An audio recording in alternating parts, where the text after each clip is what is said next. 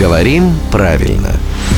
Здравствуйте, Володя. Доброе утро. У меня вопрос, который может показаться, может быть, кому-то странным. Но ничего странного лично мы с Евой в нем не видим. Я Да. сейчас за Еву говорю.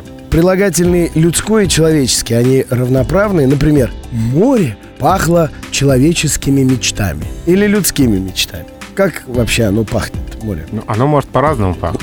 Это да. Я, думаю, что в данном случае людскими и человеческими, потому что в словарях есть и людской, и человеческий, и толкование людской к людям, относящийся к людям, свойственный, присущий людям. Человеческий, относящийся к человеку. Ну, то есть... э, От То есть они абсолютно равнозначны или все-таки контекст? Есть э, контексты, в которых они не взаимозаменяемы. Но вот, например, э, в словарях такие сочетания приводятся. Людские страсти, людские надежды, людская совесть, человеческие мечты, человеческие слабости. Ну, то есть похожие слова, и, в общем-то, не будет ошибкой сказать людские слабости, не будет ошибкой сказать людские мечты.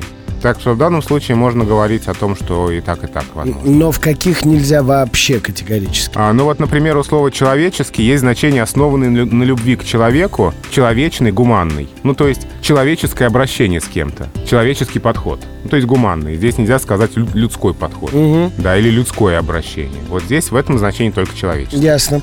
Вы сняли с души Евы огромный груз. Видите, как она с облегчением молчит. А я вот все думаю, чтобы мне вставить человеческое.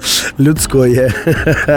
Это главный редактор «Грамоты.ру» Владимир Пахомов. Всегда мы с ним отлично так по-людски ладим, по-человечески общаемся. А в рубрике «Говорим правильно». Ее слушайте в эфире в 7.50, 8.50 и в 9.50 каждое буднее утро. А еще обязательно скачайте наше мобильное приложение и там в подкастах в любое удобное время послушайте рубрику «Говорим правильно».